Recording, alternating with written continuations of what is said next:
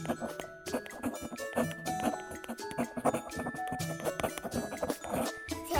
治道楽岸田改造内閣副大臣総ざらい。政治道楽えー続いて外務副大臣が辻清人さん、うん。44歳です、えー衆議院東京2区、うん。えー当選4回岸田派、えーで台東区生まれカナダ育ち兄弟リクルートを経てコロンビア大学に留学して、シンクタンクの研究員、うん。まあキラキラ、えーね。プロフィール系ですね、でパートナーは NHK アナウンサーの井出田奈々さん、うん。うん。えー第4次安倍内閣2018年で外務大臣政務官をやっているまあ、外務外務でこの方も来ていると。で、あれなんですよね。確か、えっ、と、コロンビアいた時の同級生に小泉進次郎さんがいて、で、へーはい小泉さんと近い。ああ年齢的にもそうはい44歳。なので、あの、選挙に行くとですねう、ん小泉さんよく応援に来るんです。辻さんの。うん。それでよく見見る人っていつも思います。浅草界隈でやってるので。うんうん。えっ、と、深谷隆さんっていう、はいはいまあ、選挙強かった人の地盤を引き継いでるので、深谷さんを応援していた浅草芸人の方々が、うん。よくあの、辻さんのうん。応援に深谷さんと一緒に立つっていうのも、えー。街頭演説見てるとあるっていう。昔、だから、あの、亡くなる前の、うん。えー、稽古師匠、内海稽古師。匠が、あの、深谷隆の。うん。えー。で立ってて、えーえーさ最初か2回目の選挙だったと思いますけど、うんそれを見た記憶がありますね。えーはいっていうプチ藤情報。はい。続いて、外務副大臣もう一人です。えーえー堀井巌さん、57歳、参議院奈良県選挙区で当選2回安倍派です。で東大経済から自治省に入省、サンフランシスコや静岡県への勤赴任を経て、2013年参院選で初当選という方ですね。で、えー第3次安倍内閣で、えー外務大臣政務官をやってらっしゃいます。このまあ、この方も政務官から外務で来ていると。東大寺学園だ。男子校や。っぱ男子校。奈良の名門ですね。はい。クイズが強い。あ、確かに聞きましたね、多分そうそうそうそう。今年の高校生クイズ東大寺学園だかあ、そうなんだ。ら。うん。はい。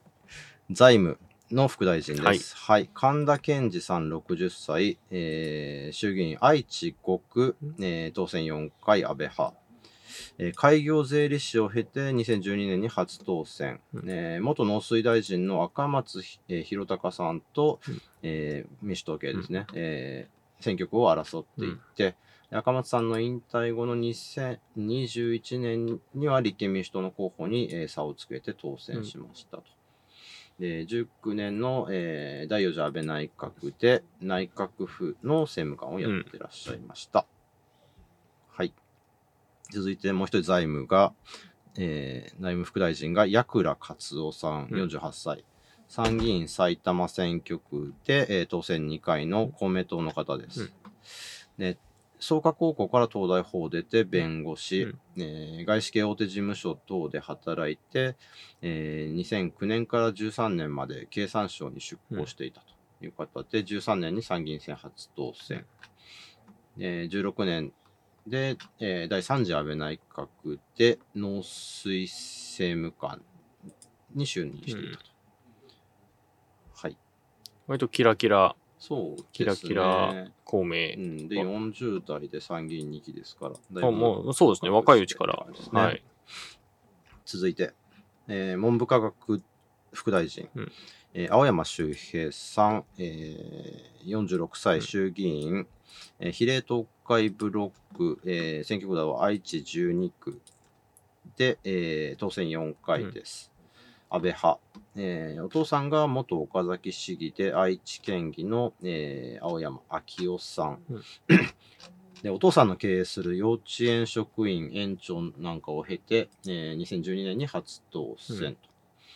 で、えー重徳和彦さんと、選挙区を争って、過去なるほど。3回の選挙では、ね、復活当選2回噛んで、えー復活できなかった落選が1回うんなんですけども、あの近江聖さんという方、また後でももう一回出てくるんですけども、うんこの人が市長選に立候補することによって、あ、そうだ、そうだ。えー辞職で繰り上げ当選していあますった、。あった。はい。で、2019年第4次安倍大内閣で、えー文部科学と、えー内閣府の、えーと、ふえー復興の、えー大臣政務官をやっていると。で、25キロのダイエットに成功したっていうことと引っ掛けて、えー政策としては全力でダイエット、時代にマッチしたスリムな政治を目指すみたいなことをうん言っている維新みたいですね。確かにね、うん。はい。続いて、文部科学副大臣もう一人が、今枝宗一郎さんです。39歳。はいついに年下が出てきました。はいはいまあ学年では一緒なのかな。学年一緒だと思います。はい。えー衆議院愛知14区当選4回、麻生派。えー名古屋大学医学部を経て東京で医師として勤務していて、えー大前健一新塾という、まあ、政治塾を卒はいはいはいはい業しています。えー20えー2012年26歳で、えー民主党系のベテランの鈴木勝正さんを下して初当選してああ、かあの選挙区か。らです。はあから、はあはあまあ小当選挙区4、小選挙区当選4回うんうん。で、この次の年にですね、あの、鈴木貴子さん、鈴木宗男さんのうんうん娘さんが繰り上げ当選するまで、ね、最年少国会議員だった。うんうんうんうん26歳でね。で、えー2017年、第3次安倍内閣で史上最年少33歳で、えー財務大臣政務官をし、っていううん経歴です。東海中高またお。名門ですね。愛知の。まあね、すごいですよね。男子校お医者さんで。うん。はい。厚生労働じゃないんだねじゃないんだねっていう。うん文部科学。結構やっぱりね、あの、これ難しいとこで、うんあのー、えっ、と、竹、み竹見さん。うん竹見さんが、その最初の会見で、私は医師会の回し者じゃないと いうことを、まあ、うん主人のことをおっしゃってましたけど、うんうん医療業、医療に摩擦しすぎていると、うんまあ、その当事者と、当事者が事実上、まあ、それを所管するところに行っちゃうっていううん。ことがあって、うん。まあ、そこの、なんというか、フェア、フェアネスというか、うん。公平性みたいなところは問われる。うん。ですよね。で、武見さんに関してはもう完全にお父さんが医師会の会長ででね。武見天皇と呼ばれてたぐらいものすごい力を持ってた人ででご本人も医師じゃないけど医師会の候補だった時期があってうん。っていうことがあったんで、まあそういうことを言ってたと。だ必ずしも確かにあの医師会系の人たちが、まあ、政務官で入るとか副大臣やるってことはあるんですけど、うん。なかなか大臣となるといなくて、うん。っていうのはあって、まあ、今枝さんに関しても今回はまあ門下っていうことですね。そうですね。うん。政務官も、えー、なんだっけ、財務だったのかな、うん。うん。っていう感じになってますね。そうね、やっぱだから、その道がの分かる人がそこのトップになればいいかっていうと、必ずしもそうじゃないそう、利害関係者になっちゃうっていうねねその裏腹なところもありますよね、詳しさとねう。んうん。はい。えーでは、厚生労働の副大臣は誰かというと、えーは一人目が浜地正和さん、うん53歳、衆議院比例九州ブロックうん当選4回の公明党の方です。うんえー早稲田大学法科を出て、えー証券会社、不動産会社勤務を経て、実家の建設会社に入社するも、うんあ、実家の方のですね。うんああ、実家の、そう、あ、実家です。実家が経営する建設会社に入社するも倒産して、えーしたので、その後、奮起して文弁護士資格を取得うん。というか、すごいですねですね。なかなかうんですね。で、えー2015年安倍内閣では外務大臣の政務官をやっていらっしゃったという方です。うん続いて、外交安保系っていうイメージがあります。あの、党内では。えー浜地さん、あの、政策チームによく入ってるお名前を見ます。なはい。与党協議とかによくお名前としては見る方ですね。はい。はい。続いて、もう一人厚生労働副、えー大臣が宮崎正久さん、お58歳、うん衆議院、えー比例九州ブロック、選挙区だと沖縄2区、うんで当選4回、茂木派、うんえー出身長野県です。で、明治大学法学部卒業後に司法試験合格して、えー司法、あ、ごめんなさい、司法修習生ですね。そして、えー那覇地裁で、えー修習していたと。うんえーのを機に沖縄に移住していると。うんで、2012年に初当選したんですけど、なんですけども、えっ、と、まあ、4回の選挙で4回ともでふ連続で復活当選。うん2017年は、あの、選挙、復活なく落選だったんですけども、えー18年に園田博之さんがお亡くなりになったとはいはいはいいうことによって、えー繰り上げで当選していると。えートレードマークはキリンです。うんうんなぜか沖縄のあの政治家はうん動物をトレードマークにすることが多く下地幹夫はクジラとかね。ああ、そうだね。そういう。想像のマークに確か入ってたよね。そそうそうそう。キリン。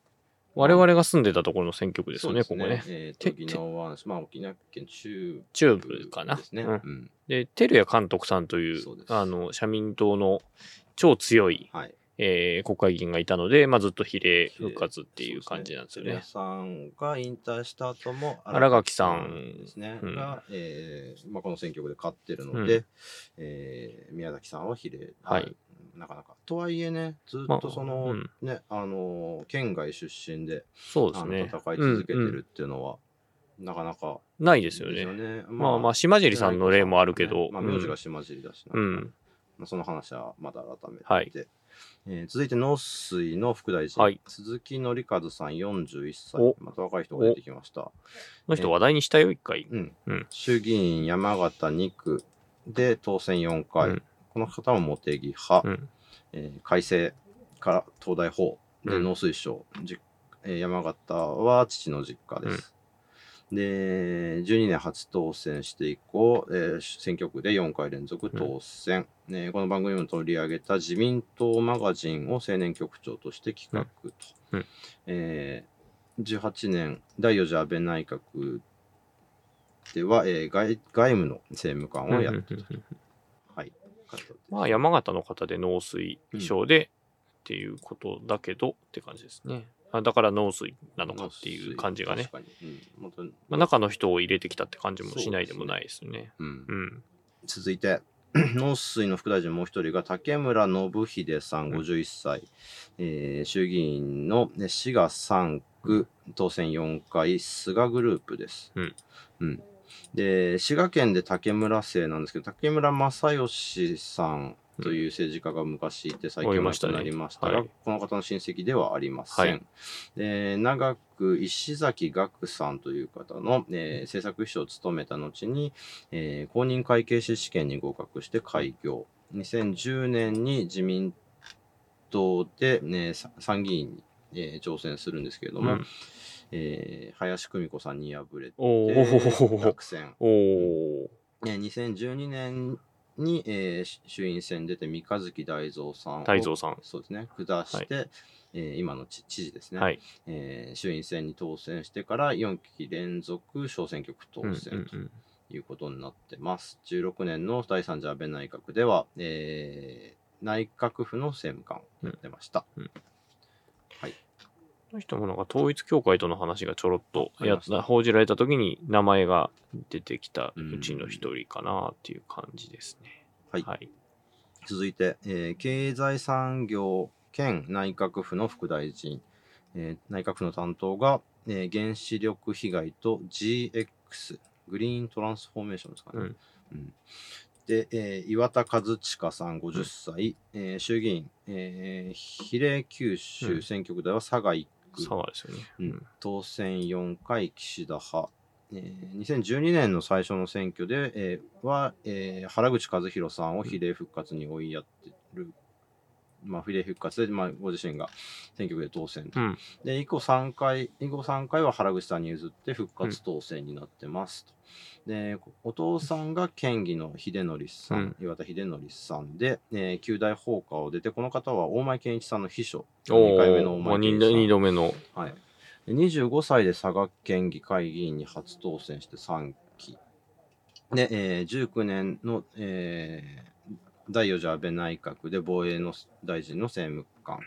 えー21年の岸田内閣で、えー経済大臣政務官兼内閣府兼復興の政務官。えー30秒のショート動画最近流行ってますよね。うんうんのを、えー毎日アップする和近30チャレンジというのを毎日投稿してます。うんはい。まだまだいきます。はい。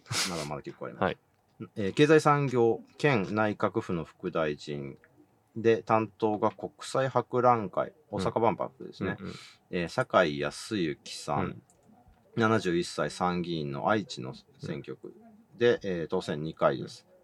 で、安倍派。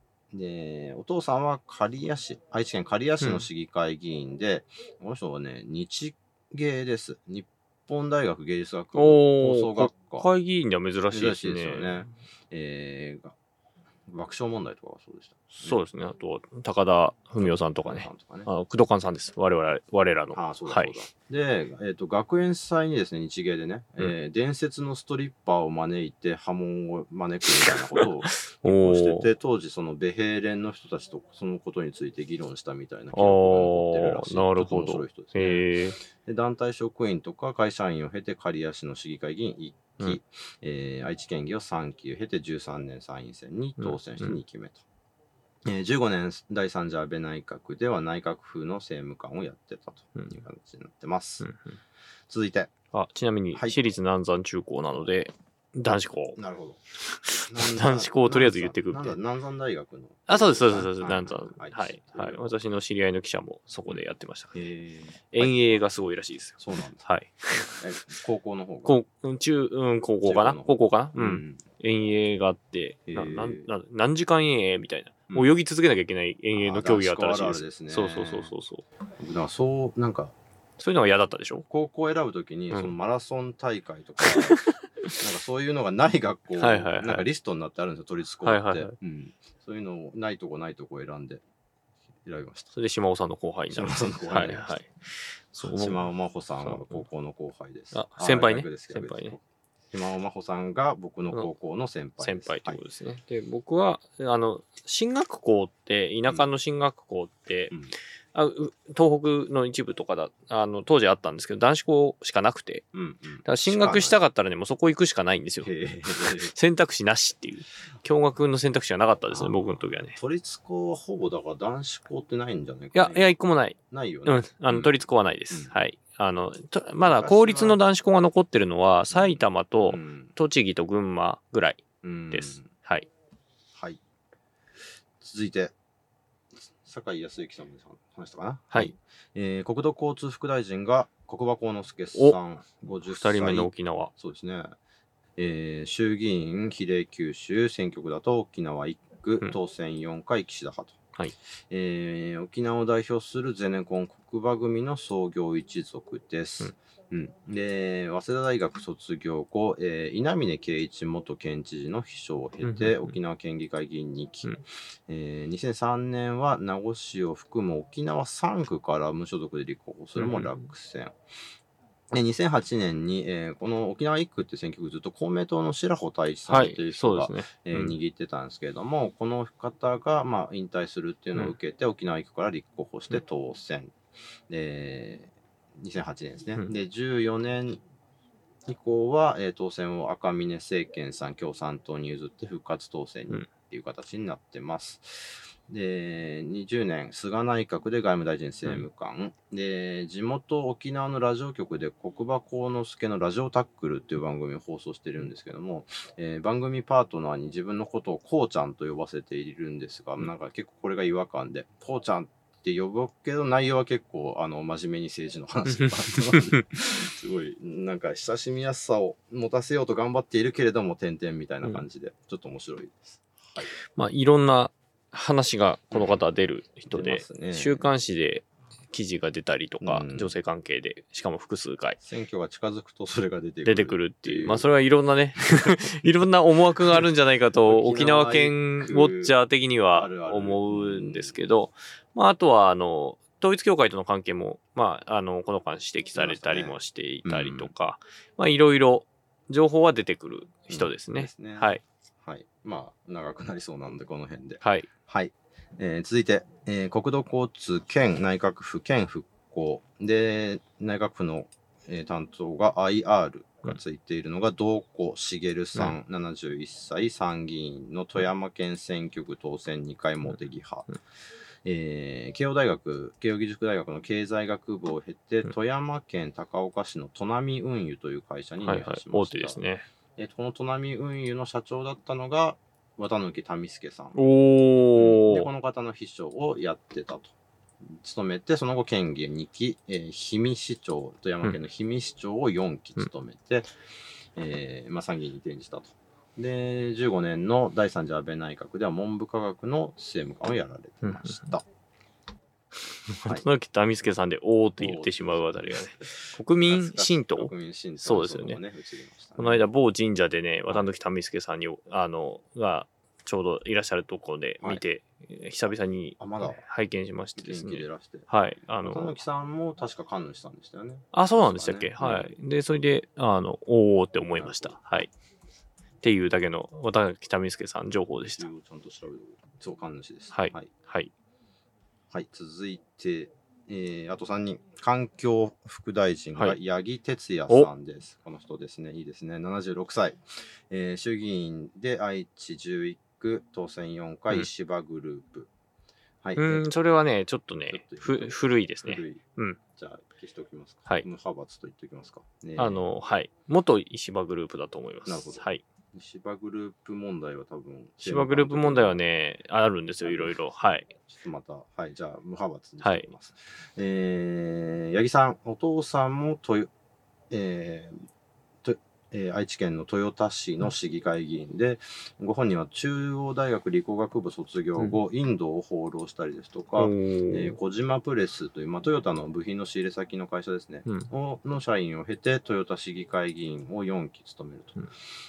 うんで、まあ、トヨタ労組の支援を受ける古本慎一郎さん、はい民主系の人ですね、はいが圧倒的に強い選挙区だ最った強の。ので、うんまあ、初当選以来、えー3回比例復活には満じてたんです。で、まあ、無理だろうってことで、あ年齢も的にもね、あの、だいぶ、現今76歳、うん、で、まあ、21年の選挙は不出馬の予定だったんですけども、ね。えーまあ、トヨタ労組と自民党の関係の都合で、古本さんがその選挙出ないっていうことになって、もう直前でしたよね、で本当にね。そう。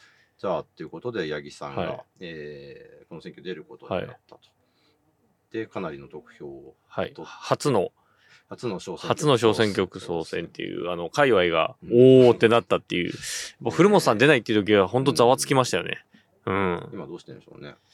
えー八木さんは、えー19年第4次安倍内閣で環境政務官、環境環境できましたねって感じだねうん。すごいですね。30代もいれば、えー76歳もいてっていうね。野本さん今、あれじゃなかったかな？副大、えっと、あれをやってるんじゃなかったかなあの、県知事のうん、副知事じゃなかった？そうなの。そう。だはず。多分あの、愛知県副知事じゃなかったか愛知県というとあれか。な。あの、大村さんのさんのうんだと思います。副知事ですね。はい。はい。そうそうそう。あの、そこ、そこが、すみません、整理できてなかった。申し訳ない。続いて、環境兼、えー内閣府の副大臣で内閣府としては防原子力防災の担当が、滝沢求めさん、うん。64歳参議院青森県選挙区当選2回麻生派、うん。えー中央大学法学部卒業後中曽根元総理の秘書をやってらっしゃる。えー95年に無所属で参院選に、えー挑戦するも落選、うん。その後八戸市から県議に当選して、うん。えー5回当選、で13年に参院選にまた転じてうん。当選今まで2回、うん。で2016年の第3次安倍内閣では、えー外務大臣の政務官をやっていらっしゃいました、はい。さあ最後の一人。はい。えー防衛兼内閣府の副大臣で、えー平和安全法制の担当です。えー宮沢博之さん、48歳、えー衆議院比例東海ブロック、えー選挙区では静岡3区、当選4回、えー安倍派。うん。えー東大法学部卒業後、就職浪人を経て、アルバイトや派遣社員などを経て、うん。えーと静岡県の岩田市議会議員を3期、で12年に小選衆議院初当選して小選挙区3回当選、うん。で前回21年は小山信弘さんに敗れて比例復活、うん。うん。2016年、えー第3次安倍内閣で、えー防衛兼、うん。えー内閣府の政務官でしたと。48歳、ちょっと若い。はい。防衛族のイメージがずっとあります。うん。あの党の防衛チームにずっと入ってる方で、はい。で、八木さんの時にもちょっと話がうんし忘れたんですけど、はい。八木さんが会長を務める日本を明るくする会っていうのがあるって知ってますか、なんかも、文字面みたいな。はい。ああの、えっ、と、自民党内のうん。薄毛の議員が集まった会で、日本を明るくするっていうので、まあ、薄毛もしくは薄毛に理解のある人が入るっていう会合があって、その会長が八木さんなんですけど、はい。まあ、その会員として宮沢さんが入ってるっていうなるほどで、堀井さんも一時期入ってたんですよね。はい。っていうので。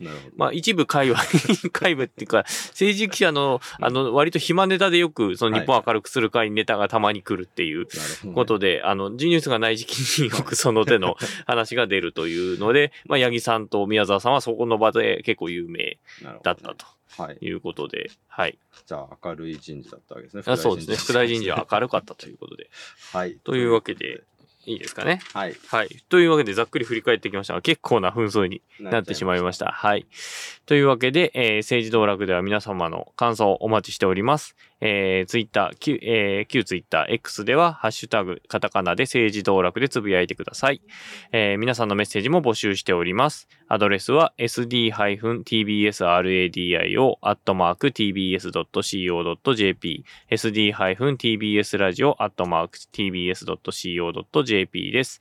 えーまた YouTube でご覧の方、あのチャンネル登録ぜひお願いします。まもなく3000人うんになりそうなので、はい。ぜひあの YouTube で聞かれてる方、あのもうボタンを押すだけですので、うんぜひ、えー、チャンネル登録といいねよろしくお願いします。それから、えー、11月11日に開催される、えー文学フリマ東京というイベントに、えー政治道楽で冊子を作って出ます。作らないと。う んはい。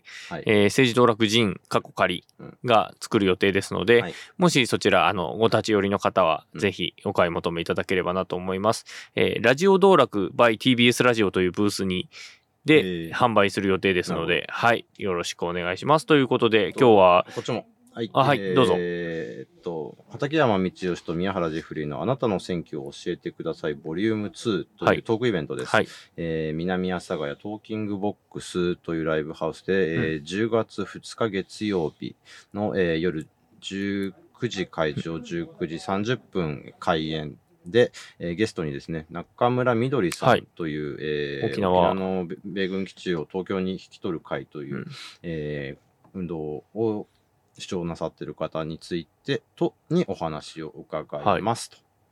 よこれはちょっとまあ続きものですので、はいあのボリューム3以降もご期待くださいとはいなってます。はい。あの、元右翼団体の方ですよね。かな？ああ現あ現なのか。団体自体はもう解散しちゃった。そうだよね。はい、そうそうそうそう。それで有名だったか活性会かうんそうそうそうそう。ですね。はいはい。ということで、いろいえー、ろあります。よろしくお今日もは、願いします。はい、えー、矢ヶ崎さんいないまま、はい。えーお送りしました。そうそう。あの、副大臣、政務官人事も男ばっかりだから、僕らも男ばっかりでやるっていう。はい。これは、あの、ああれですか、アンチテーゼというか、当てこすりですかねっていう感じ。いや、まあ、全然、普通に都合です。はい、収録の都合です。というわけで、えー政治登録今回はこの辺で、ここまでのお相手は TBS ラジオ記者の澤田大樹と、選挙ライターの宮原ジェフリーでした。また来週よろしくお願いします。山本ポテトです。文化系トークラジオライフはいろんな人が集まってわちゃわちゃと様々な文化系トピックを語り合う番組です。おしゃべり好きの親戚の中に放り込まれたようなほっこり感も魅力の一つかなと私は思います。各種ポッドキャスト、プラットフォームで配信していますので文化系トークラジオライフで検索